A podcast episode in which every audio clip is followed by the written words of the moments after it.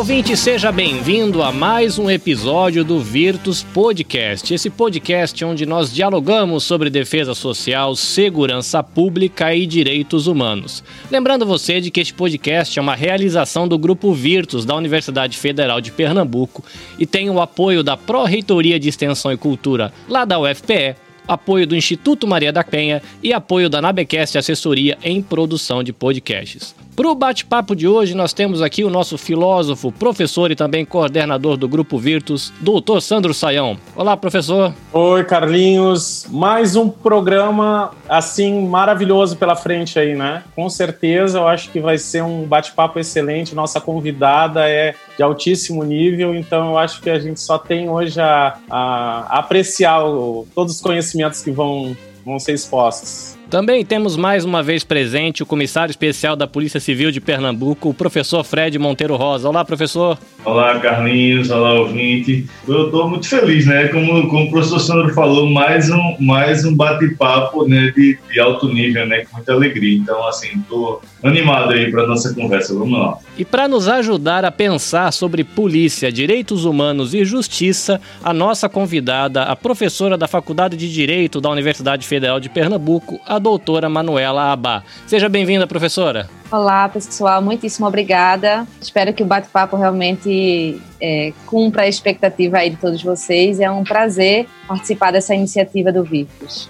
Muito bem, polícia, direitos humanos e justiça é como água e óleo que nunca se misturam ou como um bom coquetel que a gente desfruta? Para saber essa resposta, ajeita aí o seu foninho de ouvido, regula bem o seu volume para você não perder nada.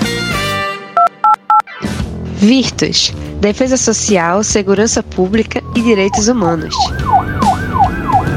Professor Sandro, o tema é instigante e para a gente não cometer uma gafe, eu queria pedir a gentileza do senhor apresentar com mais cuidado né, a professora convidada para hoje. Pois é, estamos aqui com a nossa querida professora doutora Manuela Abá, da Faculdade de Direito do Recife, né? E que trabalha na linha de pesquisa Justiça e Direitos Humanos ligada ao PPGD, ao Programa de Pós-Graduação em Direito. Eu acho que para nós é uma honra ter uma, uma teórica na área que vai nos ajudar a pensar sobre essas três dimensões tão importantes. Às vezes são consoantes, às vezes dissonantes, né? Que é o caso da polícia, dos direitos humanos e, e da justiça. É, num primeiro momento, a gente sempre pensa que são questões que, obviamente, deveriam andar juntas, né? deveriam estar uh, interligadas, mas a gente sabe que, pelo contexto histórico vivido e pela própria realidade do nosso tempo, nem sempre essas três questões estão de braços dados. E é dentro desse contexto que eu acho que a professora Manuela e, se ela me permite, uh, chamá-la de Manu. Com certeza. e uh, por conta da alegria que a gente tem em recebê-la aqui. Então, acho que a gente poderia começar por aí, que a professora, então, é, tem toda uma linha de pesquisa nessa área e eu acho que seria muito importante. Eu até, uh, Manuela, eu gostaria de te ouvir um pouco a respeito disso, no sentido de dessa confluência desses três elementos mas também da importância de, de se trazer essa temática para dentro da academia, né? E fazer essa ponte entre universidade e segurança pública ou entre universidade e polícia. Bom, gente, mais uma vez eu agradeço ao professor Sandro por esse convite, é, ao professor Fred por dividir mais um espaço aqui comigo, a Carlinhos aí na batuta desse, desse episódio. Então, Sandro, eu acho que, primeiro, eu parabenizo pela própria escolha do tema. Acho que, como você bem pontua, é importante e necessário a gente falar sobre polícia na universidade. Acho que existem vários erros quando a gente conduz um debate sobre polícia de todos os lados. Um lado, é, às vezes, que vem das próprias agências de segurança pública, de que só quem pode falar de polícia é polícia, né? É, de outro lado, as universidades que às vezes falam de polícia como algo é, totalmente é, estranho e com quem a gente não consegue e nem precisa dialogar, ou seja, como um a priori negativo sobre o qual a gente não vai mais discutir, né? E esse, essas duas posturas, elas são antipáticas para a democracia, né? Nós precisamos e temos polícias, não existem democracias sem forças policiais, e, portanto, é um dever, eu acho, da universidade, e falo especificamente do campo jurídico, é um dever pensar a polícia e pensar uma boa polícia na democracia, ou seja, como instituir forças policiais que atuem coadunadas com valores democráticos estabelecidos pelo campo jurídico, nas suas normativas, dentre elas a mais importante é a Constituição. Então, se temos valores a prezar como Estado, esses valores precisam ser impregnados nas práticas policiais. E como fazer isso é algo que a gente não vai conseguir sem estabelecer esse, esse constante espaço de diálogo né, entre é, campo jurídico, universidade, polícia. Então, essa é uma das razões pelas quais eu venho dedicado a atenção, eu falo, na verdade, do campo jurídico, especificamente do processo penal. E como eu vejo a polícia é, nesse campo é exatamente a partir dessa dimensão democrática, né? Ou seja, como direito, ele pode ser um aliado na implementação de normativas e protocolos de atuação policial que estejam de acordo em harmonia com essa proteção de direitos humanos. Então, é, esse, esse é o esforço que eu tenho empreendido, sobretudo partindo do ponto de vista de que essa distância, que é, eu diria assim, secular e sem exagero, né? desde que o direito se forma no Brasil como um direito é, brasileiro propriamente dito, não é após a independência, que ele dedica pouquíssimas linhas e capítulos às forças policiais. Então, a gente deixou que as polícias se desenvolvessem e desenvolvessem as suas práticas e saberes fora das nossas reflexões. Não que as nossas reflexões tenham que ser o único ponto de partida, mas não tem como o direito se apartar dessa regulação e de se responsabilizar por essa vigilância sobre a atividade policial e essa é, preocupação em organizar e disciplinar as práticas policiais. Então é mais ou menos essa perspectiva que eu, que eu tenho trabalhado. E, e Manuela, essa área de silêncio que tu apontas, né, quase como se fosse é uma área de silêncio mesmo, onde a gente não habita nela, tu enxergas como, por exemplo, da própria educação, que a gente diz que o problema da educação, como uh, Darcy Ribeiro dizia que o problema da educação não é um problema, é um projeto, né? Então tu enxergas nessa área de, de silêncio também interesses que existem para que se continue a não falar de polícia, se continue a não pesquisar sobre polícia, se continue a, a, a essa distância, né?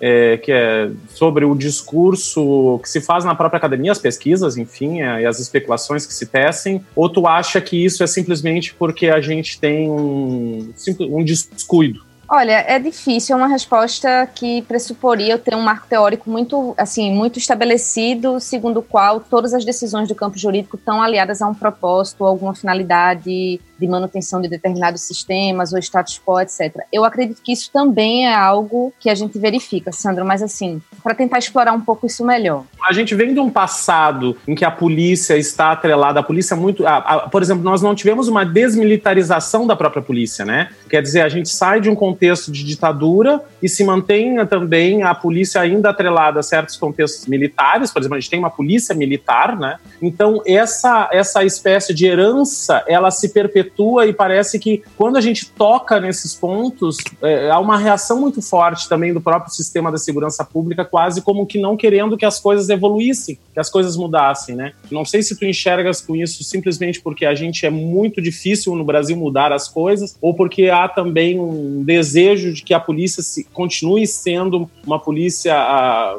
atrelada à força, a, a, aos aspectos militares mesmo, né? Porque até o discurso a guerra contra as drogas, a guerra contra isso, contra aquilo, contra aquilo. Quer dizer, a polícia ainda muito dentro desse contexto militarizado, quer dizer, um interesse de permanência, né, dentro dessa... Tem uma espécie, né, é, eu queria saber né, se, se, a professora concorda comigo, é, é como se tivesse uma, um rearranjo dentro das próprias instituições policiais. As mudanças não são profundas ao ponto de não deixar que as instituições se reorganizem para fazer a mesma coisa. Né? Então, as, as, tem mudanças superficiais que, a, que as instituições né, policiais dão um jeito de se reorganizar né, dentro de uma, do que eu do que eu chamo na minha pesquisa de memória institucional, né? Então eles se organizam naquela memória de forma a não continuar é, fazendo as mesmas coisas, né? E aí isso vem vem passando de, historicamente. Você vê, a gente teve na academia de polícia, né? É, eu dou aula na academia de polícia já algum, desde 2012, e levei Sandro para falar lá com o pessoal, e você vê que o pessoal nem policial é ainda, né, e age como se estivesse dentro de uma memória de que eles entendem que é a polícia, né. Não, é nem, não foi nem no, no último dia de aula, assim, tipo, ah, não, eles já passaram por vários professores. No, eu dei a primeira disciplina no primeiro dia, e eles já estavam lá, não, porque eu sou polícia, porque eu vou fazer isso, eu vou fazer calma, peraí, gente, não é, né? Quer dizer, eles já entram com essa ideia, né? Com essa, essa coisa dessa memória institucional de como a polícia deve, deve ser. E aí a polícia vai se rearrumando, eu vejo, eu vejo meio por aí, não sei se a professora concorda comigo. Não, concordo, com certeza, assim. Eu acho que eu anotei alguns tópicos que eu queria tentar é, explicitar um pouco melhor, né? Se isso é um projeto, mais ou menos isso que, que Sandro está perguntando, né? Isso é um projeto? Ou seja, ter uma polícia assim é um projeto é, eu tenho dificuldade de, de, de, de ficar um projeto de quem, né? De quem seria propriamente esse projeto. Eu acho que, claro, que esse tipo de, de prática e esse tipo de organização, da forma como ela está, ela está atrelada a desigualdades estruturais de nossa sociedade. Então, por exemplo, ao racismo é, porque a polícia ela não é assim com todas as pessoas. A polícia ela não vai ser essa massa violenta, eu quero ir para a rua, quero gerar, etc., com todo mundo. A gente sabe que existe aí é, uma incidência diversa da própria violência que vem das forças policiais. Ela não é homogênea. Então é óbvio que essa forma como está posta, não é, a polícia que nós temos e a justiça que nós temos é, eu tenho dificuldade mesmo aqui teórica, né, né, Sandro, de me atrelar a conclusões de macroteorias muito fechadas. Tenho realmente um pouco de dificuldade, mas tenho certeza de que está atrelada a desigualdades estruturais da nossa sociedade. E que não vem só da ditadura, assim, eu acho que no Brasil a olhar um pouco para a formação dessas forças policiais no próprio século XIX, que é quando começa a se institucionalizar polícias, né, é muito importante atrelar as forças policiais a uma atividade de organização dos territórios, das cidades, e que está fortemente atrelado também uma racialização desses territórios, ou seja, quem pode circular na rua, é, quem não pode circular na rua, que tipo de atividades a gente admite, quais a gente não admite e principalmente quem faz parte é, de um projeto de civilização e quem faz parte de um projeto de barbárie, de desordem, né?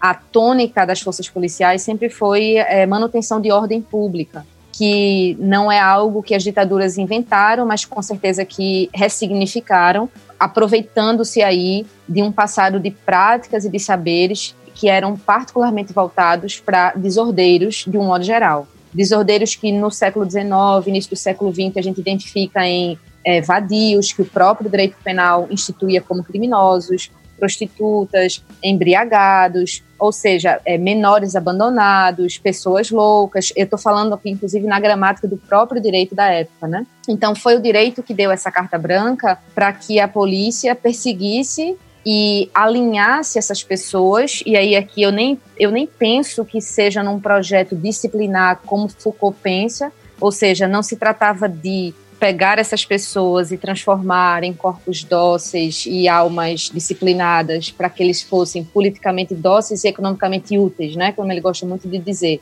É, não era bem isso, porque na verdade a polícia ela tinha uma prática muito voltada ao castigo imediato. E isso tem muito a ver com escravidão, né? ou seja, com açoite, com a violência imediata tal. Então, essas pessoas elas costumavam ser capturadas por policiais, e aqui eu falo é, polícias no plural, porque não existia uma única polícia, né? Sempre existiu aí uma polícia militarizada, uma polícia de caráter mais ou menos civil, forças nacionais de polícia, isso século XIX. E aí, essas pessoas, elas eram é, majoritariamente, digamos assim, atingidas em sua integridade física, realmente na coisa do, do bater, né, que é muito forte na imagem castigo. da escravidão, o castigo físico mesmo, ou pequenas detenções como castigo, né? Você era colocado dentro de uma prisão, passa 5, 10 dias, e é depois liberado. Veja que é puramente castigo, porque 5, 10 dias nem coaduna com a prática disciplinadora, que exigiria uma permanência daquela pessoa em uma unidade asilar, né, em que ela ficasse mais tempo. E a gente vai acumulando aí, eu acho muito interessante quando o Fred fala de memória institucional, porque eu acho que é isso que vai se acumulando nas práticas, no saber das ruas, é nesse cup knowledge que vai se fazendo fora das academias de polícia, fora do direito e fora da academia. Então, com certeza aqui a gente tem uma tensão de práticas e saberes entre o que acontece na rua, o que vocês tentam implementar nas academias, que é um é imprescindível, mas também há de se reconhecer que o que acontece na academia, o que vai acontecer depois, acaba em algum momento se separando, a gente precisa entender por quê, né? E, sobretudo, o que acontece no campo do direito, que é, quando a gente lê leis, códigos, etc., é como se o mundo fosse maravilhoso, e quando a gente vai ver como a polícia funciona, é, é, algo totalmente distinto disso. Agora, eu desafiaria, desafiaria vocês e a nossa audiência que a pensar que a justiça sabe dessa, desse abismo entre o que o direito prega e o que a polícia faz. Não só sabe, como ela faz uso disso. Né? Sandro fala assim, a, a, guerra às drogas. Eu não diria assim, não existe, não é? Mas eu apostaria que a grande maioria das pessoas hoje processadas por tráfico de drogas no Brasil, esses processos se iniciaram a partir de diligências policiais ilegais. Não é? Eu desafiaria a olhar cada um desses processos, e aqui eu não falo com base no nada, mas já de várias pesquisas que têm sido desenvolvidas, que concluem que boa parte desses processos de tráfico de drogas, por exemplo, que a justiça processa, julga e condena, portanto chancela, se iniciaram em abordagens arbitrárias, ou seja, baseadas em nada, numa fundada suspeita sem objetividade e racionalidade, em entradas em domicílio não autorizadas, em é, atitudes, é, digamos assim, de abordagem extremamente intimidatórias, às vezes até extorsivas, e também não raramente com excesso no uso da força física. Né? Então, se a gente fosse pegar os processos de tráfico de drogas hoje do Brasil para apontar só para esse crime que Sandro fala, que talvez seja um grande movimentador contemporâneo do sistema justiça criminal, né? Se a gente pegar esses processos e o direito tivesse a, digamos assim, a responsabilidade de dizer, olha, eu só vou admitir processos que tenham começado desde a sua fase inicial ali de abordagem, investigação e denúncia, etc., totalmente dentro da legalidade. E não vou levar à frente processos em que haja alguma dúvida sobre a qualidade da abordagem, a legalidade da abordagem, da entrada em domicílio. Não sobrava processos, né? Não sobravam processos. Então, é, o direito chancela né, essa, esse abismo e chancela essas práticas ilegais. Isso eu não tenho a menor dúvida. O nosso compromisso tem sido de chancelar e legitimar, o que é péssimo, porque a gente perde a capacidade exatamente de disputar uma polícia melhor, aceitando que ela é isso mesmo. Né? Alguma coisa tem que ser feita, então vamos topar isso aí que está sendo feito dessa forma.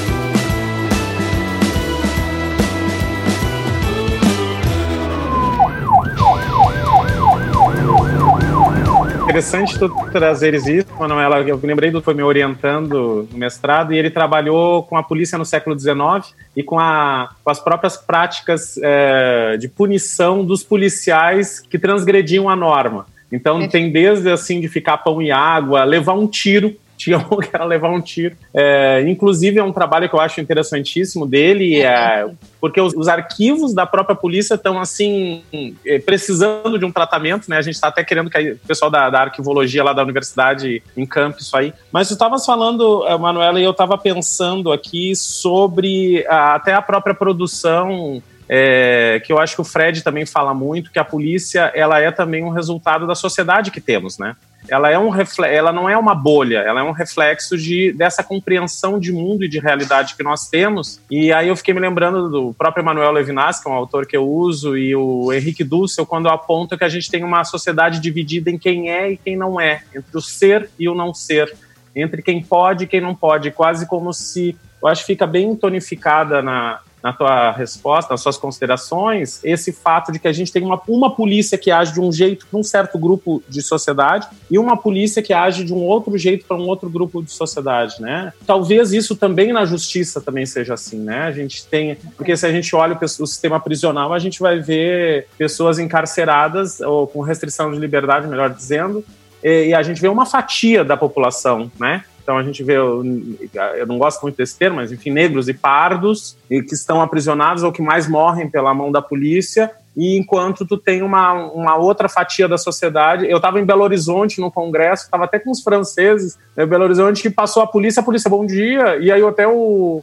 o professor francês de, de, de Nanterre me perguntou assim, tu conheces o policial? Eu disse, não, eu disse, nossa, como eles são educados. Eu sou um homem branco, nós éramos dois homens brancos caminhando na rua, então mereça um bom dia. É, são, são, são, tantas coisas que, que envolvem esse contexto. Eu, eu, fui no Rio, fui pedir informação a um policial que estava numa duas, duas, duas motos assim. Quando eu dei boa noite, ele apontou o fuzil assim. Tum, boa noite, tum. Aí eu digo, né? Não, eu só queria, estou perdido, eu só queria pedir uma informação. É, assim, tem vários contextos que, envolvem a, a, essa abordagem, né? Como eu estava até estava numa banca essa semana de, de TCC, né? E aí a menina estava falando sobre a corrupção passiva na polícia, né? E aí eu disse, olha, você tentando você falar de polícia assim, né? Se você fala da corrupção no Rio, em São Paulo, no Ceará, em Pernambuco tantas coisas culturais, tantas coisas estruturais mudam para você falar sobre determinadas ações, determinadas abordagens da polícia, porque a gente tem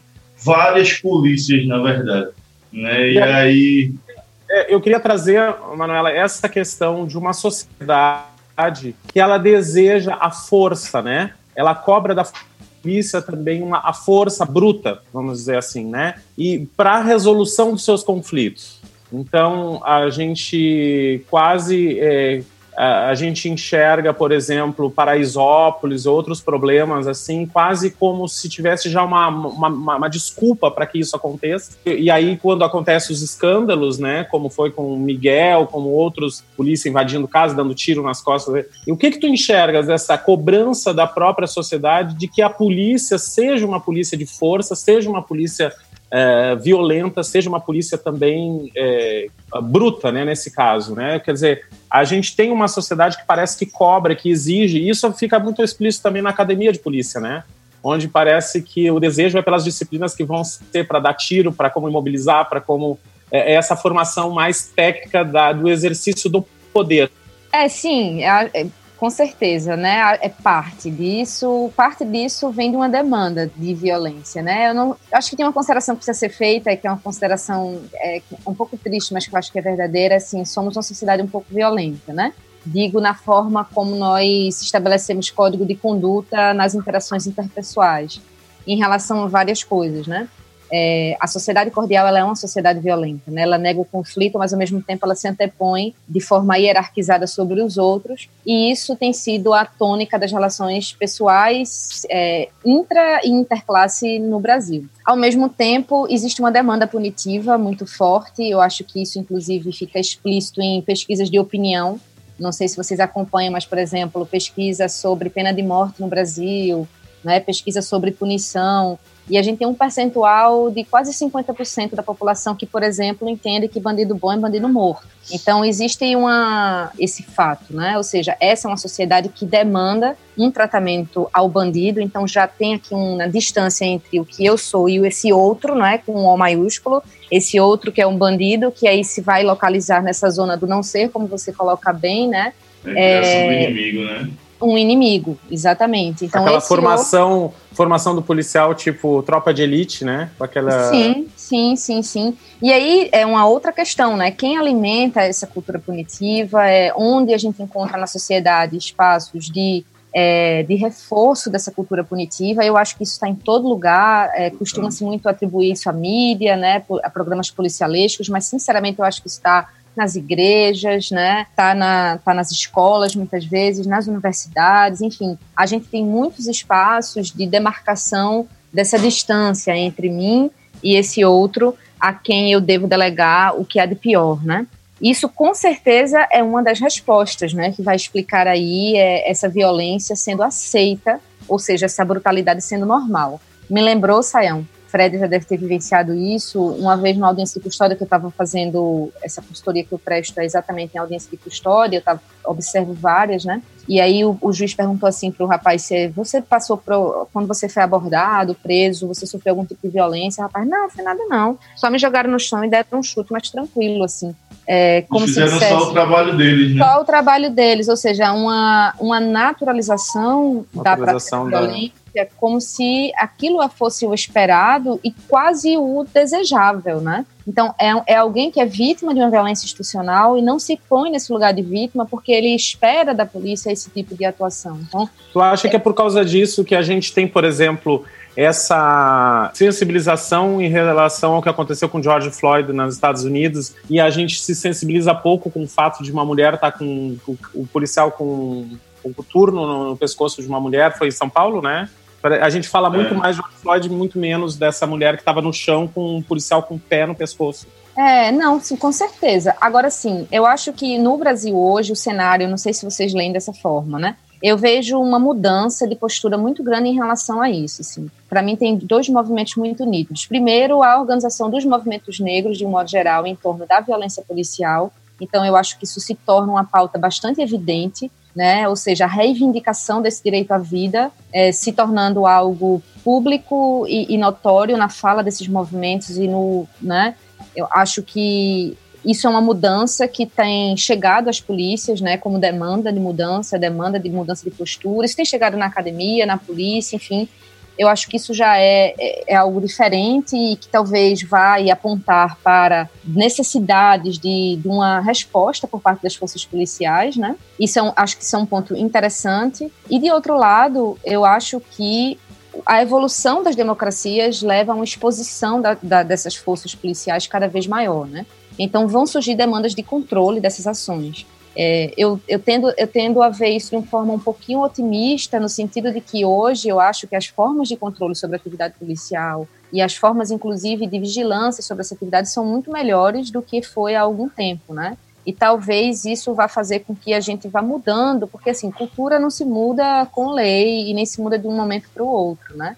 Então, eu acho que a gente vai aos poucos é, modificando. A minha predileção, assim, é de é, onde eu pretendo incidir, eu acho que é importante, é o direito tomar a sua responsabilidade de realizar controle sobre essa atividade e de não chancelar a violência. Eu acho que isso já é capaz, Sandro, de mudar uma prática ou outra, porque assim a gente talvez não, não, não dê para esperar que a sociedade mude completamente a sua cultura, o seu modo, a sua ética, digamos assim, para que a polícia mude a sua ética, né? Eu acho que existe um papel das instituições é, jurídicas de às vezes, inclusive, ir de encontro a essa a essa cultura majoritária, por exemplo, de dizer, olha, esse tipo de prática a gente não aceita. Basta pensar a pena de morte. A pena de morte foi abolida no mundo, mesmo o mundo sendo a favor da pena de morte. Então, eu acho que tem um papel a ser cumprido aí. Eu nem estou colocando o jurista como vanguarda, porque não somos, né?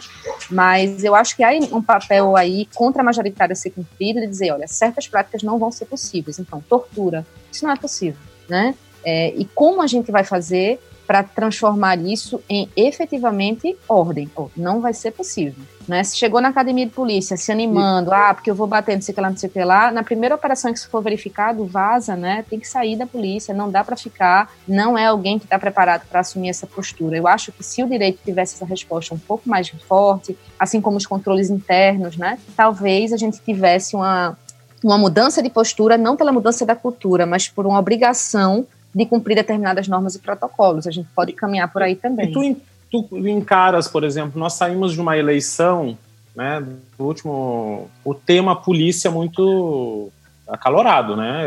A gente tinha um presidente que falava muito na questão da segurança e, e, e, governadores, inclusive, que foram eleitos com um discurso bárbaro, né? Que a partir de agora vai ser mirar na cabecinha e dar tiro, hum. essas coisas assim, né? E comemorando é, a morte que teve no, no, Rio de Janeiro, assim, num ônibus, enfim.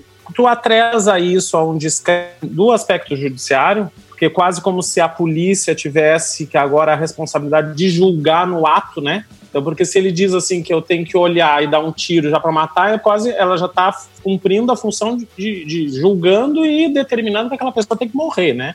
É, isso não, não viria de um, de um de uma, uma separação, é, é, quer dizer, de uma visão de separação ou de descrédito no próprio sistema judiciário, e com isso a polícia tendo agora o poder de definir ali no local a punição, o que, que tem que ser feito. Não que eu pense que a justiça tenha que trabalhar dentro do elemento punitivo propriamente, mas é que esse movimento político que se tem ele foi é, uma, uma, trazer para dentro da polícia agora esse aspecto. Bom, esse grupo aqui eu julgo, a, a polícia já julga esse grupo, né?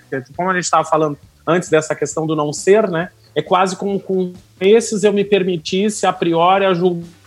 Então aqui mesmo eu resolvo. Eu posso dar um tiro, eu posso é, eliminar, eu posso. É, não sei se tu enxerga discurso político a gente teve um retrocesso. Ah, eu, com certeza. Não é? Eu não sei o que, que, que Fred pensa, assim, de dentro da polícia, se ele vê uma mudança de postura, mas eu, vendo de fora, né, ou seja, como um examinador externo, esse governo, em vários sentidos, é um retrocesso. Assim. A, tua fala, Sandro, me lembrou um texto de Teresa Caldeira, uma socióloga, é, um texto da década de 90, excelente, que chama Direitos Humanos como Privilégio de Bandidos. Né? É, como foi que no Brasil nós construímos uma retórica segundo a qual direitos humanos é um privilégio de bandidos, ou seja, é um absurdo, é, né? isso que é instituído para o bem-estar de uma totalidade de pessoas, não é? Porque direitos humanos é o direito à saúde, ao transporte público, à segurança, à, à educação, à vida, etc. Mas isso foi deslizado para um sentido de privilégio de bandido, que é pior ainda, porque se fosse privilégio de vítimas, as pessoas aceitariam, né? Dentro dessa dessa lógica, mas o privilégio de um bandido, ou seja, uma antipatia generalizada em relação a tudo que possa ser direitos humanos. Assim, é, quem trabalha em sistema penitenciário sabe que quando chega qualquer entidade da sociedade civil, os agentes começam, ah, lá vem os direitos humanos, né? Como se fosse uma entidade chegando contra eles, né?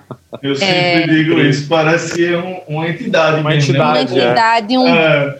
Lá vem os direitos humanos os e essa pessoa chata, é uma entidade chata, né? É, é isso. Pra é proteger bandido. Eu dou, pra eu proteger dou aula, eu dou aula de direitos humanos dentro da polícia, né? Aí é, é engraçado, quando você entra na sala de aula, né? Aquela sala lotada, né? E você vai dar 20 horas de direitos humanos aí, pô, lá vem esses direitos humanos, né? Mas é, é, é, bem, é bem. Mas com certeza é, é, tem uma influência muito grande, professora, porque é, é assim, é quase psicanalítico, né? É a polícia ligada ao executivo, é o grande chefe, o governador, por exemplo, né? qualquer que seja, ou, ou o presidente. Quando ele chancela, quando ele diz, ó, oh, atira, a polícia vai agir assim a partir de agora, você vê internamente um movimento dizendo, agora a gente, é a coisa da memória institucional, né? Agora a polícia volta a ser o que era, agora a gente vai poder trabalhar, agora a gente vai poder... É. Quer dizer, tem, obviamente, um, um reflexo nisso, né? e faz parte, inclusive, resgata né, o que o, o, o Zimbardo fala, né, é, aquela coisa do quando você assume a posição né, do, do carcereiro, né, no livro é o carcereiro, né, o, o efeito Lúcifer, né, ou do policial, você tem que agir de determinada forma. Né, e aí, ah, agora a gente vai poder agir da forma como é para a gente agir, como se fosse assim, né, entre aspas. Né? E aí acontece no lado inverso também né, de quem é preso, por exemplo, ah, agora não, isso é só o trabalho dele. E aí isso aí é chancelado pelo, pelo, pelo executivo. Isso, e aí, eu, ou seja, você tem essa. E Teresa Caldeira ela atribui essa relação ao fato de que, após a ditadura militar, os movimentos de esquerda e de direitos humanos que conheceram o cárcere, conheceram a força né, da, da do Estado policial, eles começam a usar essa bandeira como uma bandeira possível, né? Ou seja, direitos humanos não é só mais uma questão dos trabalhadores ou das mulheres, mas passa a ser também uma questão das pessoas submetidas ao sistema punitivo. É, e aí, né? é, que, pois é, mas, ou seja, isso se torna pauta, né? E aí é, a gente cria essa perversidade de pensar direitos humanos como um privilégio de bandidos, e aí soma-se a isso essa antipatia em relação à justiça, né, né, Sandro? porque quem, em tese, representaria esses direitos seriam os aplicadores desse direito, o Poder Judiciário. E aí tem aquele jargão tão conhecido quanto equivocado, que é a polícia prende a justiça solta. Uhum. Então é como se a polícia tenta fazer a, a punição, certo, o é, certo, aí lá vem a justiça e solta. Que nem é verdade, não é? Porque é eu, verdade. eu trabalho muito mais na perspectiva de que a justiça chancela mais do que se contrapõe, né? mas com certeza tem a ver com essa antipatia. E o que é esse governo? Porque, na uhum. verdade, a justiça seria um pouco a ideia de um Estado de direito que tentasse se prevalecer sobre um Estado policial. E esse governo é um Estado policial, né? Esse governo, ele abertamente, pelo menos o nosso presidente atual, ele é alguém que abertamente fala sobre milícia, sobre organizações paraestatais como uma possibilidade, não é? Ou seja, como algo que é, deve conviver quando você tem uma situação de anomia na criminalidade. E o Rio de Janeiro, Witzel, é um outro representante desse, dessa fala e dessa postura, né? Alguém que diz que para controlar a criminalidade você pode jogar ali, mirar na cabecinha e matar a torta e a direita. Então, é, a gente vive politicamente um momento, sem dúvidas, de prevalência de uma lógica policial que está contaminando as instituições, não é? Como sendo, um sendo que, a meu ver, é uma, um discurso tão contraditório, porque ao mesmo tempo que ele vende esse apoio à polícia, ele efetivamente não apoia o agir policial. Inclusive não, porque ele, é, o agir policial, inclusive a, a instituição polícia, né, fica assim, não tem autonomia, acaba tendo uma autonomia, como o Fred apontou, ligada ao executivo. Quer dizer, quando tu tem isso, tu tá num, num descrédito à própria instituição, né? E, e, com pouquíssimas ações que efetivamente protejam até o próprio agir policial. Né? Porque o, o que acontece nesse, nesse contexto é eu exponho o meu policial muito mais quando eu tenho uma ação bruta, com pouca força da inteligência, Sim. Então, porque como a gente também tem um governo que é contra a, uma dimensão mais ciência, mais sabe, sabedoria, né? Então eu aposto na violência, eu também exponho mais o, o policial, né? E aí eu queria te ouvir um pouquinho, Manuela, a respeito disso, e aí eu acho que a gente entra no ponto dessa integração academia, universidade e polícia. A gente está tentando aqui no estado de Pernambuco, por diferentes atores, por mim, por ti, por exemplo, que são pessoas que às vezes até meio que assim solitários, porque não é um grupo inteiro, né? São pessoas, professores que, que veem essa, dessa questão. Embora a gente tenha o apoio da, da, da própria instituição, né? A gente tem um projeto agora apoiado pela Pró-Reitoria, então quer dizer, a universidade está dizendo: olha, eu quero um projeto desse, eu, eu quero essa integração. Mas tu, tu não vês isso com uma, uma, certa timidez também? A gente não seria um caminho bom? Eu sempre tenho falado isso para as polícias quando a gente vai, que a gente está querendo criar é, é, pilares de sustentação e de proteção também dentro do nosso Estado, para que a gente não, não permita que a barbárie é, tome conta dentro da, da, da, disso, né? Então, quer dizer, como a gente, como tu visualiza essa integração, então, é, polícia, direitos humanos e justiça, isso dentro desse diálogo polícia e academia? É como é que tu sente a receptividade do teu discurso, por exemplo, ele permeia, ele consegue chegar, ou quais as barreiras que enfrenta, como é que tu tá, quais os caminhos que tu tá tentando burlar essa guerra de narrativas que parece que nos coloca em lados opostos, né? Parece um contraditório. Como é que tu vês isso, assim, esse... É, olha, eu não tenho uma atuação diretamente com as forças policiais, né? Eu não, eu não ministro aula, nem faço parte da academia de polícia, então, assim, eu não tentei, e isso não fez parte ainda, né, de minhas intenções aí profissionais, lidar diretamente com as forças policiais, assim, mas indiretamente sim, o, o meu campo de atuação é mais sobre os agentes do, do sistema de justiça, né, promotores, juízes, e aí eu diria, Sandro, que já é um grande desafio, né? Porque não necessariamente existe uma oposição entre o que pensa o policial e o que pensa o juiz, o promotor de justiça. Como eu tenho dito repetidamente, muitas vezes a justiça chancela essas práticas porque também as naturaliza e também as entende como necessárias no controle à criminalidade. Então, por exemplo, eu tenho em Pernambuco uma tentativa de atuação sobre a temática da tortura nas audiências de custódia. Né? As audiências de custódia são aquele lugar para onde vão todos os presos em flagrante para serem ouvidos pela primeira vez na frente de um juiz, de um promotor de justiça e de um, de um, de um advogado, um defensor público. Esse é um momento que eu considero precioso, porque entre o momento da prisão, ou seja, aquele, aquele instante da abordagem, até o momento em que essa pessoa é colocada na frente do juiz, deve decorrer 24 horas, devem decorrer no máximo 24 horas. Então, é um momento precioso para a gente verificar se aquela prisão aconteceu dentro da legalidade, não é? Ou seja, se aquela prisão aconteceu seguindo protocolos é, estabelecidos pela própria polícia ou pelos, pelas leis, né? E a minha grande disputa é leve a sério quando alguém chega machucado e diz que foi barbarizado, que foi violentado pela polícia. E aí eu diria, Sandro, que ainda não se leva a sério esse tipo de narrativa.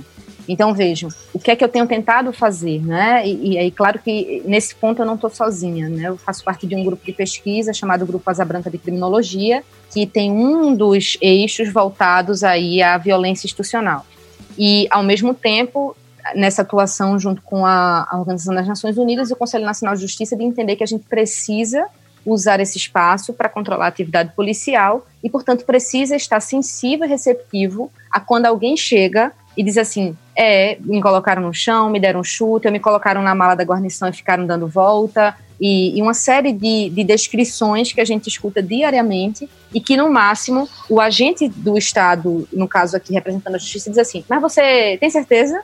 Ou você saberia dizer o nome da pessoa que, que fez isso com você, quando na verdade muitas vezes esse policial tira o nome, não é? E você não tem como saber o nome, ou será mesmo? Ou, ou seja, é pôr em questão sempre, sempre, sempre essa narração, essa narrativa. O que já serve de intimidação também. Né? Que já serve de intimidação e para dizer depois que dizer, ah, sabe o que é? Que no Brasil tem uma cultura de preso dizer que foi torturado. E, e, de não, e de não afirmar que, olha, na, pode ter uma cultura do preso dizer que foi torturado, mas também tem uma cultura da tortura. Ou a gente está falando de Brasis distintos, não é? Ou, por acaso, várias vezes em que essas imagens de violências acabam sendo publicizadas porque alguém filma porque hoje a gente tem cada vez mais esses aparatos de vigilância, ou porque tem as câmeras das próprias forças policiais, aquilo ali é tudo exceção, né? é tudo mentira. Ou seja, quando é que nós vamos começar a levar a sério que isso é um problema? Né, que isso é um desafio. E eu, dentro do direito, tenho tentado fazer essa incidência dentro dos agentes do direito, dizer assim, olha, pelo amor de Deus, isso é um problema, pelo menos assuma isso, por bem ou por mal. Porque também é, eu acho que o direito, às vezes, ele tem uma, uma obrigação de, de se colocar não como um, como é que eu posso dizer assim, mas como um, não como um psicólogo ou como um consultor, é, um, um, um, conselheiro, não, não é? Eu acho que chega um momento em que ele deve atribuir ao agente público deveres. E aí o dever é sempre que alguém relatar que foi vítima de uma tortura policial, isso deve, no mínimo, ser aberto como um procedimento. Não significa punir o policial, punir o policial sumariamente e nem estabelecer aquilo como uma verdade absoluta, porque a gente sabe que, de fato, podem ter pessoas que chegam ali e mintam, né? Isso é uma possibilidade. Mas, pelo menos, abrir procedimento. E só para vocês terem noção de números, a gente, observando as audiências de custódia, a gente verifica que 20% das pessoas que chegam ali relatam algum tipo de violência. Para o CNJ, esse número é 5%, porque é o que, os, o, que os, o que é formalizado como denúncia. Então, a gente tem 20% de pessoas que dizem eu passei por uma violência, e aí tem um filtro da própria justiça que só registra 5%.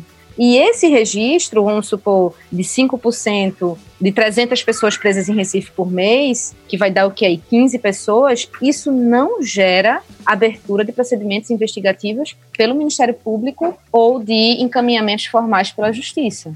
Isso significa essa chancela. A corregedoria recebe sim, né, ofícios de vez em quando, etc, etc, mas não o que chega na corregedoria não é o que foi relatado na audiência, tampouco é o que foi é, vivenciado nas ruas, né? Ou seja, tem um filtro do que acontece, do que vai chegando, do que vai chegando, do que vira na corregedoria e aí tem um problema de prova.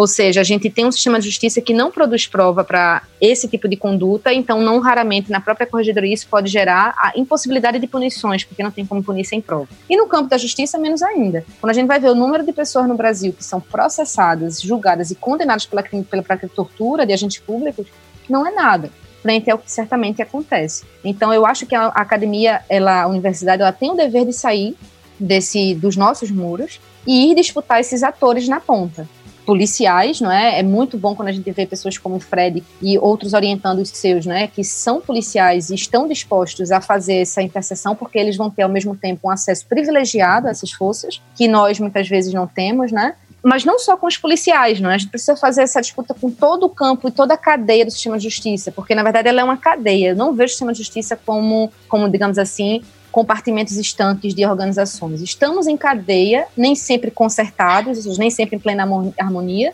mas muitas vezes sim. Ou seja, é, chancela uma prática que é ilegal, mas é bandido, então tem que ser punido, e vai para o sistema de justiça criminal, é. e vai para a prisão, e é, e é, torturado na prisão, mas faz parte porque é um bandido. Ou seja, a gente vai criando um elo aí em uma cadeia de violências que vão se auto-legitimando, legitimando uns aos outros, e bom.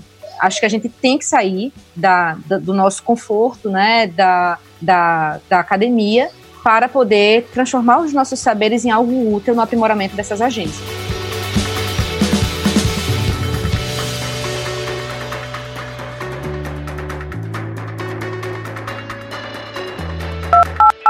Virtus Defesa Social, Segurança Pública e Direitos Humanos entra uma coisa que eu falava com, na época das eleições para reitor da UFPR, né, que eu fui candidato a vice-reitor, e eu falava assim: se a gente pudesse fazer cinco minutos, pegar aqui os cinco minutos do debate, fazer uma espécie de brincadeira e dizer assim: se nós tivéssemos todo o dinheiro do mundo, não, não nos faltasse recurso. Ah, isso significaria que nós não teríamos nenhum problema dentro da instituição. E aí eu, eu, eu te puxaria para essa discussão agora a respeito da polícia. Porque o que me parece, é, pelo tudo que a gente está se discutindo aqui, que não é só uma questão. Claro que é uma questão de investimento também. A gente, porque tudo que a gente fala em problema, a gente logo diz: tem que ter mais investimento, tem que ter mais investimento, tem que ter mais, mais recursos. Obviamente a gente precisa de recursos para fazer as coisas. Mas me parece que o que mais está além disso é uma possibilidade de integração e, e de, e de um, um, uma, uma, um, algo que circule de uma forma mais transversal entre justiça, é, e aí eu bato na tecla da própria academia, porque nós pesquisamos e, somos os, os gestores de conhecimento de ponta e a própria polícia. Me parece que, além de. botando de lado um pouquinho, brincando com a ideia de que nós não tivéssemos problema com recurso e a gente tem,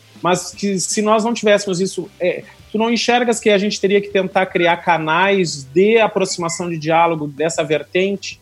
Eu, eu vejo aqui o trabalho da Rosângela, que é policial civil também, a Rosângela é minha orientanda, e ela trabalha com. Ela faz um redesenho lida da criança que foi vítima de uma violência, por exemplo, qualquer, de qualquer idade. Então, é, é, é, assim, a gente fica espantado, eu já falei isso publicamente num curso com, a, com, a, com as próprias lideranças da polícia, as coordenações, onde essa criança pode ser um bebê que foi violentado, ele vai, ela vai, ter, vai ser pega pela polícia militar, vai ser levada para uma delegacia, que é um lugar já nosso, depois tem que ser levada para um IML, fazer exame de corpo de delito. Quer dizer, ela está se preocupando em fazer um novo desenho dessa acolhida dessa criança, um novo processo para que se evite novas formas de violência, porque tirar uma, uma criança já foi violentada, levada para um ML, que é um lugar horrível, né? para nós adultos, imagina para uma criança. E ainda depois para uma delegacia. Então, ela está pensando num redesenho disso. Tu não acha que o que nos falta no Brasil também, dentro desse processo, é uma inteligência funcionando e articulando essas coisas de um outro modo? Ou seja, não é uma, a gente não está num contexto de provocar as instituições a tentar romper as suas barreiras e, com isso, dialogar mais? Eu, eu penso da mesma forma, né, desse, dessa rede que que você falou, e eu levo isso né, para diretamente para os policiais. Quando eu digo, olha, existe um sistema, né, as engrenagens aqui, a rede, que chancelam a tua violência, mas eles não fazem isso, né? Você não vê um juiz, por exemplo, é, torturando, um promotor torturando, mas você vê eles fechando os olhos. É, você quer ser essa parte na perseguição penal, veja bem, você está dentro de um sistema que você faz o trabalho sujo, se coloca. Agora para e pensa, né? É isso que você quer ser dentro desse sistema, ó. Eu sou quem limpa, quem faz o trabalho sujo, aí né? essas pessoas fazem fechar os olhos para que isso aconteça, porque é, é, concordam que bandido tem que passar por isso e tal, e na função deles, mas eles não são capazes de fazer o que você está fazendo. É esse papel que você quer na sociedade, é esse papel que você quer. Como é que você vai crescer como instituição, como pessoa? Como... É isso que eu tento levar para dentro da instituição, assim, né? porque eu concordo plenamente com o que você falou. Né? É um sistema que todo mundo é cúmplice, o sistema funciona porque a justiça é, assim, a, justi a justiça concorda, o, o, Ministério Público concorda, o sistema prisional funciona dessa forma porque tem que ser assim, entre aspas, né? e aí termina que aí quem, quem assume cada papel dentro desse sistema. Eu tento levar isso para dentro da instituição. É, eu acho é uma boa, é uma boa estratégia, né? Eu uso um pouco isso às vezes nas minhas aulas de processo, que é esse, esse conceito de, de trabalho sujo, né? Dirty works, assim. Uhum. Quem quer fazer isso, né? Isso. Você quer fazer isso? Quem a gente coloca para fazer isso, né? Por que a gente coloca essas pessoas para fazer isso. E aí, normalmente, meus alunos, eles já começam a olhar e dizer, não, eu não quero fazer trabalho sujo, né? Eu quero ser a parte civilizada desse, desse processo. Só que não há bem a sua oposição, né? Porque quem fecha os olhos faz o trabalho sujo de outra forma, né? Mas é, pensando aí na pergunta e na provocação de Saião, acho que recurso é uma questão, né? E aí talvez quem está dentro da polícia saiba falar muito melhor sobre isso. Inclusive, quando a gente pensa em distribuição de recursos no sistema de justiça criminal, há uma profunda desigualdade nessa distribuição. O orçamento da justiça, do Poder Judiciário, o orçamento do Ministério Público, o orçamento da polícia são muito distintos, né? Em termos de salário, em termos de pessoal, em termos de estrutura física, é, de equipamento, de material de uso permanente. Então, há uma desigualdade, sem dúvida, nessa estrutura e nesse investimento, né? Que eu acho que, em parte, responde pelos problemas que a gente vivencia. Por que, que o IML é um lugar horrível, né? É, o, o, IML poderia ser um lugar menos inóspito se ele fosse um prédio melhor, se ele fosse um ambiente melhor de trabalho. Se os legistas passassem por capacitações específicas para lidar com essas vítimas, não é para acolhê-las e não para vitimizá-las novamente. Você falou das crianças, mas é também um pleito das mulheres que são vítimas de violência sexual que muitas vezes se revitimizam né, na forma como as perícias sexológicas são feitas. Essas pessoas que são vítimas de violência policial, não é? que não são acolhidas, então passam por outras revitimizações, enfim. Eu acho que tem uma coisa com a ver com, sim, com investimento, né? É um problema. Mas se a gente fosse pegar esse seu desafio, se não fosse esse o problema, onde é que estariam as outras faltas para a gente não culpar sempre a falta de investimento e não ter a criatividade de pensar outras saídas, né? Eu acho que, por exemplo, o Virtus ele é uma saída, né? É uma criatividade dentro do que existe, né? Dentro das possibilidades, contando aí com a apoio institucional da universidade. E a universidade ela tem essa obrigação e aí, é, Sandra, não vejo muitas saídas senão esse diálogo, né? Que você estabelece muito bem, de transformar esse saber que você constrói teoricamente em algo que possa ser instrumentalizado na melhoria dessas organizações, né? E isso é uma ponte possível, independentemente das grandes mudanças estruturais que a gente possa realizar, inclusive financeiras, inclusive de orçamento. Eu só não sei assim, pensando a polícia, né, por exemplo. Quantos policiais temos no, em Pernambuco? Como chegar naquele policial ali da ponta, né, que está fazendo o, o policiamento ostensivo do dia a dia, etc, né? Como chegar até ali e pensar, e eu estou pensando mesmo como, é uma pergunta, né? Como a universidade poderia chegar até ali, né? E, e não só nas cabeças da polícia e nos formadores da polícia. Chegar nos formadores da polícia já é para mim um grandíssimo, um grandíssimo avanço, né? É, ou seja, aprimorar a própria formação policial. Isso é ótimo. Mas eu fico me perguntando como a gente chega ali na ponta, né? Naqueles policiais. Eu já tive a oportunidade de ser professor em algumas instituições privadas aqui de Recife. Eu tive muito aluno policial, né? Aluno policial que eu digo é, como é que vocês chamam, é, não praça, praça é a, é a leitura da minha tese, né, antiga, o policial de base. É, o praça é o, assim, na polícia militar, o praça é o soldado, o cabo e o sargento. Soldado, aí isso. depois vai para os, os oficiais, né? Isso, aí... exatamente. Eu tinha muito esses alunos que eram praça, né? E, e, Sandra era sempre assim, eu falava, falava, falava, e, e coisa do trabalho sujo, e você tenta seduzir a pessoa de outra forma, olha, é muito melhor trabalhar de uma maneira é, assegurada pela legislação, isso protege sua vida, né? Que você quer se expor tal. Mas isso depois vinha com uma brincadeira assim, dizendo: Ah, professora, isso é porque você nunca pegou, você nunca foi numa operação policial. E não fui mesmo, não, né? Ia dizer: realmente não fui, não, e nem vou, viu? Eu só lhe aviso que nem me convide, que esse é o tipo de lugar que eu não vou. E eu tenho, é, essa é a dificuldade, né? Assim, é como chegar ali no que está pulverizado e no que está tendo acesso direto à sociedade e à população, assim. Esse acho que é um desafio que a gente tem dificuldade de, de empreender, sabe? É, eu, eu, eu, fico pensando assim, porque, imagina, o filósofo, né? É o filósofo agora dialogando com a polícia.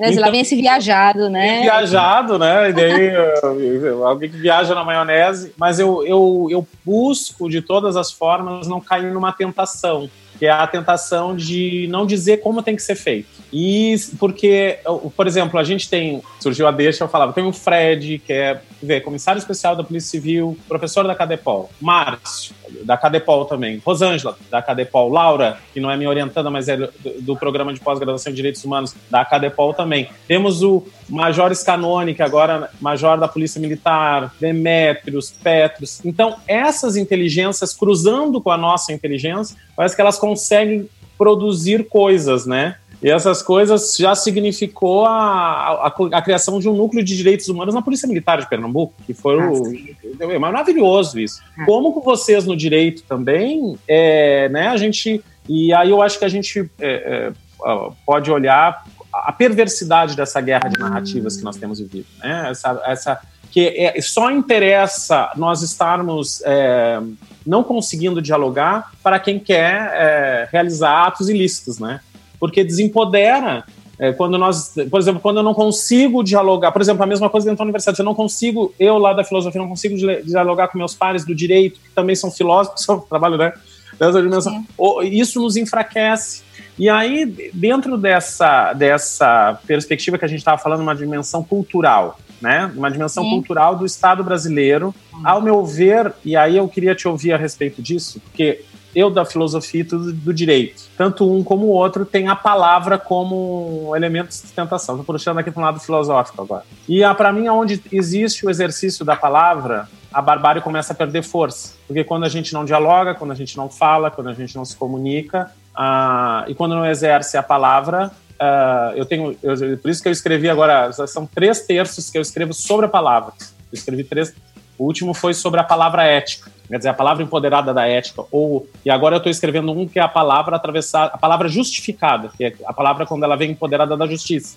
Quer dizer, ela tem, o que eu digo tem que ser. Eu, eu tenho tanta responsabilidade com a minha palavra que eu, eu preciso ter justiça na minha palavra, ou seja, eu falo com um sentido justificado. Eu estou dizendo isso não é à toa, é mais ou menos assim. Mas o, o que eu estou querendo é, aí te ouvir a respeito disso é: nos falta é, esse aspecto formativo humano às nossas polícias? É, faltaria ao nosso policial, e o Fred tem batido nessa tecla também, aquilo que a gente chama de ciências moles, né? Filosofia, sociologia, psicologia, como se isso uh, amolecesse o nosso policial, né? Se a gente é, é tornar o policial bonzinho, que é um pouco que a gente tu estavas falando sobre a questão de direitos. Lá vem o pessoal dos direitos humanos, como se se isso fosse como a gente tem medo de é, é, nos, né, Manuela, professora, de nos distanciarmos da, da, da selvageria, né? Nós tivemos um curso no Cefosp os policiais, é, os policiais estavam fazendo um curso de informática e todos eles com a, com a arma 12 do lado aqui. Eu disse, meu Deus do céu, nem para fazer um curso de informática eles conseguem se desprender da arma. Que medo é esse? Quer dizer, será que não está nos faltando exatamente essa deixar circular entre nós, permear entre nós a sabedoria? É, Tô aí puxando para uma lata de sardinha. eu acho, eu acho que é, é, interessante quando a professora falou de chegar na ponta, né? Quem está lá na ponta. Eu, sim, eu dou aula tanto na polícia como fora, né? Em, em faculdade privada. E quando a gente tem aluno, em direito sempre tem aluno policial, né? E Sim. eu acho, eu acho o acesso a ele mais difícil fora da polícia do que dentro da polícia. Parece que você perde um pouco de legitimidade assim, na cabeça dele quando você está falando da mesma coisa. Às vezes eu estou falando da mesma coisa que aula de processo penal, tanto num como no outro, né? E, e, e direitos humanos. Aí quando você está falando de uma coisa dentro da instituição, de policial para policial, vamos dizer assim, você tem uma. Você sempre chega com mais né, com mais eficiência. Quando você está dentro da, da, faculdade, que você fala da mesma coisa, o policial está assistindo, né? Esse professor, para dar ideia, parece que esse professor aí é só, não, é, não, não vive né, aquela, o, que ele, o que ele vive. Né? Eu acho que é, é, é, um, é um desafio isso aí. É, e assim, Sandro, isso que eu estou aprendendo muito mais com você do que eu propriamente tendo a, a contribuir, né? Eu costumo dizer que o direito ele é muito apartado dessas reflexões. Enfim, o direito é muito voltado a uma coisa da, de, cogente, assim, da coisa de, da força, né? De impor comportamento, de determinar comportamento e de, às vezes, não acreditar tanto nessas outras formas de transformação, né? Essas outras maneiras de transformar que se dariam por meio do diálogo, da palavra, da instituição de culturas de paz, ou seja, de, enfim, de espraiar aí uma outra postura, né? Por exemplo, no campo da justiça criminal, a gente tem, é, dentro do, do, grupo que eu integro, o, um projeto sobre justiça restaurativa, que é implementado pela professora Fernanda Rosenblatt. Uhum. E ela trabalha muito exatamente sobre uma outra forma de lidar com o conflito que não seja impondo é, penas a partir de leis, etc, etc. Eu acho que isso falta, com certeza, isso falta à nossa sociedade. E eu acho que agora, pensando numa coisa que você comentou antes, que é o contexto político, eu acho que a gente vive um elogio à ignorância, né, em uhum. todos os sentidos. O elogio à ignorância, seja pela valorização da força bruta, seja pela, pelo desmerecimento do saber científico, do saber racional, ou seja, uma, um questionamento a priori de tudo que eu acho que a gente evoluiu como, como sociedade nos últimos séculos, assim. E, e, isso é bem, bem problemático, né? Porque isso vai ter reflexos. Eu me lembro quando o Bolsonaro foi eleito, estava tendo julgamento, é, não sei se vocês acompanharam, é, mas de um jovem morto no Ibura. Não sei se vocês se lembram. Veja, Sandro, ele estava andando de bicicleta e ele bateu na traseira do carro de um policial da reserva. Fred, não sei se você recorda desse caso. E ele bateu atrás dessa. Ou seja, o policial se sentiu tão ofendido. Aí você vê essa coisa de eu tô na aula de informática com o meu, com a minha arma, né? Não. Veja, ele só bateu na traseira do carro desse menino. pois ele saiu do carro, ele tinha porta de arma, ele estava armado, ele saiu do carro e ele atirou nesse menino. Né? Ele matou esse rapaz menino de 14 anos que estava andando de bicicleta. É nesse momento que a gente pensa, né, de onde vem tanta violência, né? De onde vem uma reação tão desproporcional assim, mas tão desproporcional mesmo, né? Porque o que é que justificaria ele pensar, veja, qualquer reação que não fosse, vamos chamar a CTTU, ou deixa por isso mesmo, eu vou falar com sua mãe para ela pagar o conserto. Qualquer reação que não for isso é uma reação desproporcional, mas pegar uma arma e atirar três vezes na é. cabeça do menino e, e matá-lo é, e aí o, o, júri, ele foi a júri, esse policial, né? E o júri foi adiado várias vezes e, e acabou que coincidiu a eleição de Bolsonaro com a, o júri. Eu me lembro que na época eu escrevi um pequeno texto de reflexão sobre a eleição de Bolsonaro e a morte dele, né? É, o que, é que significava a eleição de alguém que faz o elogio diário à força bruta, à tortura, a torturadores, etc. E essa mesma sociedade em que uma pessoa é capaz de reagir a, uma, a um machucão no carro, não é provocado por uma bicicleta, pondo uma arma na mão e atirando e ceifando a vida de uma criança de 14 anos. E aí, para mim, o, o mais simbólico disso tudo é o fato de que Bolsonaro ele representou o ressurgimento desse, desse guarda da esquina, sabe? Dessa, dessa coisa informal que opera todos os dias na nossa sociedade, que usa o recurso da força como uma estratégia de resolução de conflito, que sempre foi assim. No período da escravidão, a gente sabe que a violência física era uma tônica, mas não somente a violência física em relação aos corpos escravizados, mas mesmo na gestão do mundo dos homens livres, né, também o homicídio, é, a força bruta sempre foi uma, uma resposta possível. É, a e... violência é como um elemento regulador, né? Regulador. Ele Exato. regula porque a gente expõe, né? Eu me lembro daí da. Aí a gente pode retomar Foucault de novo, né? Quer dizer, quando tu faz a, fazia o enforcamento em praça pública, a decapitação, Isso. quer dizer, a barbárie. Bom, se pagava até, até na, no sistema de saúde também, né? Se pagava ingresso para ir nos, visitar os, os hospícios. Isso. Quer dizer, a violência, o sofrimento como um elemento regulador, né? Exato. É que, ele prega, né? Quando ele diz que você tem uma arma em casa, né?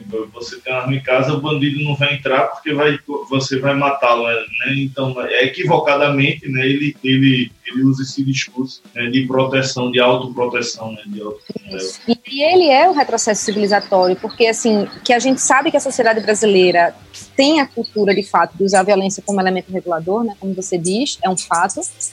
Mas o que se espera de Estado, a própria noção quando a gente pensa de criação de um Estado, é de que ele possa monopolizar o, o recurso à violência para justamente diminuir as tensões que acontecem pulverizadas nessa sociedade, né? Então a expectativa de criação de Estado é exatamente essa, que possa ser uma instância que reduza a violência, justamente porque monopoliza o uso dela, né? Uhum. Claro que no Brasil a gente poderia problematizar como isso tudo aconteceu, mas quando a gente vê o Estado sendo representado por alguém que é o contrário disso, né?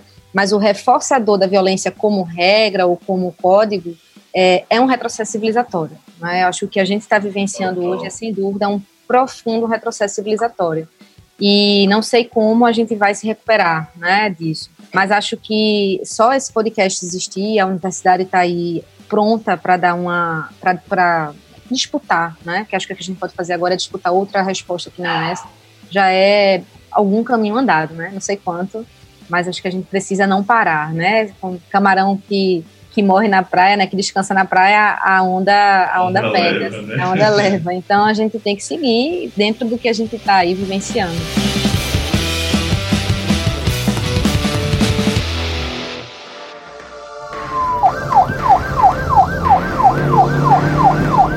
É isso, professores, um grande desafio. E a pergunta que a gente deixou lá na, no começo, afinal de contas, polícia, direitos humanos e justiça é igual água e óleo que a gente não consegue misturar de jeito nenhum? Ou é igual aquele coquetelzinho maneiro que a gente põe várias coisas junto ali e saboreia no final? É, professora Manuela tá com a missão aí de. professora, sua missão aí para responder o Carlinhos. Bom, vocês deixaram mais perguntas do que respostas. Eu estou saindo mais confusa do que cheguei, né, no podcast, mas eu acho que isso é um pouco do, enfim, né, dos objetivos aí do pensamento, é nos colocar num lugar de, de desconforto, né? Mas, é, como eu disse em algum momento aqui, eu acho que a gente precisa se apegar a alguma coisa que esteja dando certo para continuar caminhando, né? Então, embora o cenário seja bem difícil, quase de terra arrasada, é, a gente não pode esquecer que temos algumas instituições, né, que temos um corpo jurídico de direito aí, de direitos, né, sobre o qual a gente deve prezar. Instituições nacionais e internacionais de proteção de direitos humanos, eu acho que fazer uso e disputa delas é essencial. E aí eu deixo aqui uma última reflexão é, sobre, por exemplo, o que tem acontecido hoje ao longo da pandemia é, no Rio de Janeiro, quando o Supremo Tribunal Federal ele foi provocado a suspender as operações policiais ao longo da durante a pandemia para reduzir é, exatamente com proibição de helicópteros, snipers e outras coisas aí que vocês conhecem bem, é, e o, o, ministro Faquim, ele disse liminarmente que sim, está suspenso, né? Ou seja, essas disputas que acontecem dentro de um campo já muito pedregoso e difícil, mas que são possíveis para reduzir danos, né? Eu não acho que a gente tenha a justiça como um, um salvador da sociedade ou da pátria. Eu acho que Sandro, em, em, vários momentos, nos provocou a pensar que há uma dimensão aí muito maior de educação humana, de diálogo, de cultura, para resolver nossos problemas, mas a gente não pode guardar e esperar que a nossa sociedade evolua plenamente ou que as relações humanas se tornem um pouco mais pacificadas para que a gente tenha uma polícia melhor.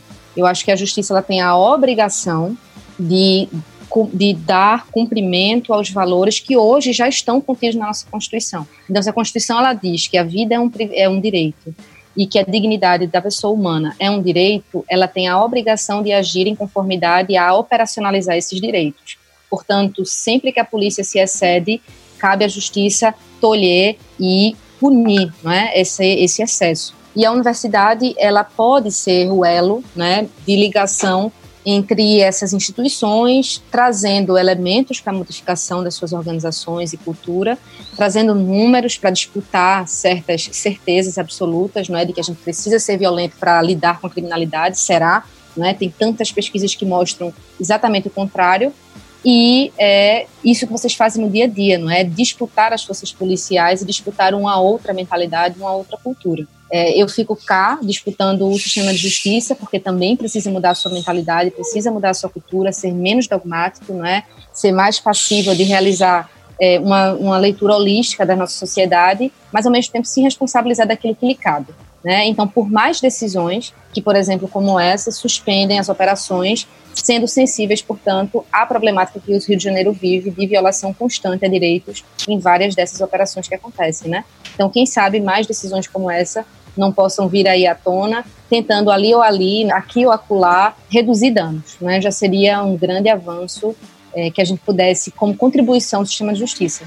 Muito bem, obrigado, professora. E ouvinte, você percebeu, como disse a professora, nós ficamos aqui com muitas perguntas na cabeça, mas isso é saudável né? A gente não vai resolver tudo, mas se a gente sentar, pegar um chazinho ou um café e parar para pensar a nossa atitude como cidadão, a gente acaba influenciando a nossa atitude como sociedade. Então, tudo começa com uma boa conversa, quem sabe com um bom café ou um bom chazinho, e a gente pode ir longe. Então, o podcast Virtus, ele participa disso, estabelecendo o diálogo. Professor Sandro, as suas palavras finais, por gentileza. Só tenho a agradecer, eu acho que foi um, um momento singular para nós e certamente para quem nos, vai nos ouvir e continuar reverberando essas as palavras da, da Manuela, esse encontro né, com a professora Manuela Abá. Eu acho que. Eu fiquei me lembrando aqui, Manuela, do livro do Amos Oz, que se chama Como, é, como Conversar com, um Fanático, Como Conversar com um Fanático, uma coisa assim. E ele diz: é, certamente nós temos problemas muito antigos problemas que não se resolvem com coisas simples, né? Problemas absurdos que, no caso, ele se referia ao problema entre, na faixa de Gaza, né?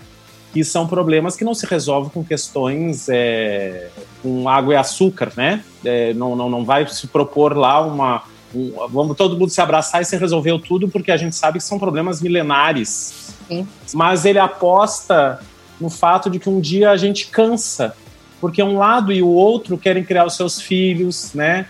Querem, querem poder ter as suas famílias. As, as, as demandas de ambos os lados, no fundo, são muito próximas, né? Todos nós queremos uma vida saudável. Eu acho que a pandemia nos coloca todos é, juntos é, diferentes das nossas, claro, juntos com recursos diferentes, né? A gente sabe a desigualdade que nos atinge, né? Então, estamos no mesmo mar, mas não todos no mesmo barco. Uns estão no iate, hoje outros estão num, num bote inflável com um risco muito maior, isso é certo. Mas eu acho que quando a gente se predispõe a ouvir essa película humana tão fina, tão sutil, e eu fico, e eu acho que a gente tem um ganho muito grande. Eu acho, eu fico tão feliz é, de não me sentir sozinho Uh, não que eu, sim, eu faça tanta diferença, não é isso, mas é de ter pessoas que estão dialogando, preocupadas e com tamanho empoderamento na, na, na, na sua, na sua fala, que só venha contribuir com aquilo que a gente está fazendo. Eu acho que o, o, nosso compromisso é estarmos juntos, né? E fazermos desse espaço, e aí eu mando um grande abraço ao nosso pró-reitor Osama, né, que está aí, vai ouvir esse episódio com certeza, que, que hoje estão orquestrando a universidade, esses, essas 40 mil pessoas né, que fazem parte da família UFPE, que nós não tenhamos dentro desse espaço de 40 mil pessoas o cultivo da barbárie, da selvageria e de nenhuma forma de violência, e que nós sejamos atores de um mundo mais justo, mais ético, mais estético, mais solidário, e que nós nunca percamos de vista, né, que são esses elementos tão singelos como a generosidade, como a amorosidade, que fazem com que a vida se desdobre, que a gente possa deixar de acreditar na violência, né, deixar de acreditar na barbárie, na selvageria, porque não são elas os que nos sustentam, né? Não são elas que fazem com que a vida se desdobre. É exatamente o contrário. Nascemos todos de um ato de amor, né? É, mesmo que logo em seguida, mesmo que ele dure tão pouco para alguns, né? Tem, tem, tem, pais e mães que jogam seus filhos fora, mas é, em algum momento houve um ato ético que permitiu que nós estejamos aqui. Eu sempre gosto de dizer que nós somos uma sucessão de atos éticos, porque uma sucessão de atos éticos se desdobraram, por isso que estou, nós estamos juntos.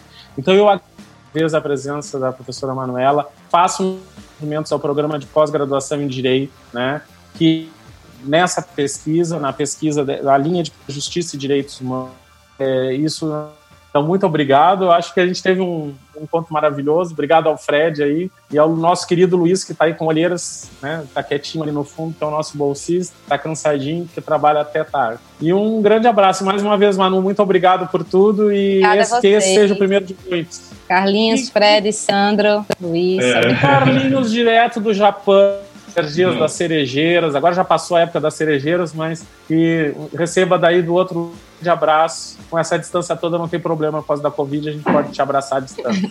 É, só por curiosidade cultural, estamos na época das cigarras. Elas anunciam a chegada do verão, elas cantam à vontade aqui no começo do dia. Professor Fred, as suas palavras. Ah, é, hoje, hoje foi um, um, momento importante, assim, né? Eu estava é, na expectativa desse, desse nosso bate-papo, né? Então, eu dei, faz algum tempo já que o, o Sandro não, não associava né, o nome à pessoa e eu dizia, ó, oh, dividi mesa com a professora Manuela e a gente precisa conversar com ela e, e né, e é muito, foi muito bom, né? E né, realmente ela falou no começo, né? Espero que atenda as expectativas, eu acho que superaram as expectativas, né? Então, foi muito bom, professor. Eu só tenho a agradecer o Grupo Virtus, né? Tem, agradece muito a presença, né? E da senhora aqui com a gente, né, fazendo esse bate-papo. E é isso. Eu espero que o, você ouvinte aí também tenha gostado e possa refletir aí com, com os, os, as reflexões né, da professora Manuela. Carlinhos, você sempre, né, é, é, como eu digo, Carlinhos é, a cereja do bolo, né, sempre fazendo o, o, o programa ficar divertido. Então, o professor Sandro nem precisa falar, é sempre uma aula tá com o Sandro, né? Então, valeu, pessoal. Até a próxima.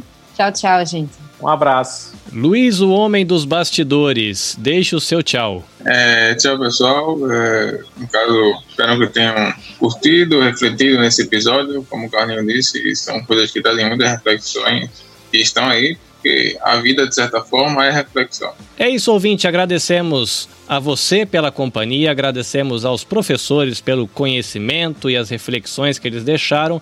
Agradecimento aos nossos apoiadores, a Pró-Reitoria de Extensão e Cultura da Universidade Federal de Pernambuco, ao Instituto Maria da Penha, a Nabecast Assessoria em Produção de Podcasts. Lembrando você que o nosso podcast está disponível no Spotify, no Deezer, Google Podcasts, Apple Podcasts e demais agregadores de podcast. Para conhecer toda a equipe, as atividades que desenvolve o Grupo Virtus, www.ufpe.br/virtus. Você também pode procurar Grupo de Pesquisa Virtus no Instagram e Grupo de Pesquisa Virtus no Facebook. Muito bem, eu sou o Carlinhos Vilaronga, falando aqui da província de Shizuoka, na terrinha do sol nascente.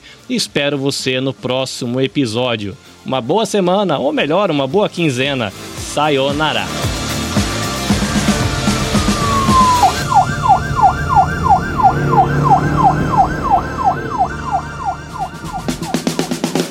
O Virtus Podcast é uma realização do Grupo Virtus da Universidade Federal de Pernambuco. Tem o apoio da Pró-Reitoria de Extensão e Cultura da UFPE, Instituto Maria da Penha e Nabecast Assessoria em Produção de Podcasts. A direção é de Sandro Saião, o apoio de produção Luiz Soares, edição Bruno Silva e Carlinhos Vilaronga, arte da capa Isabel Xará e Nina França, publicado pela Nabe Podcast Network. Conheça todos os podcasts publicados pela nossa rede visitando www.nabecast.jp.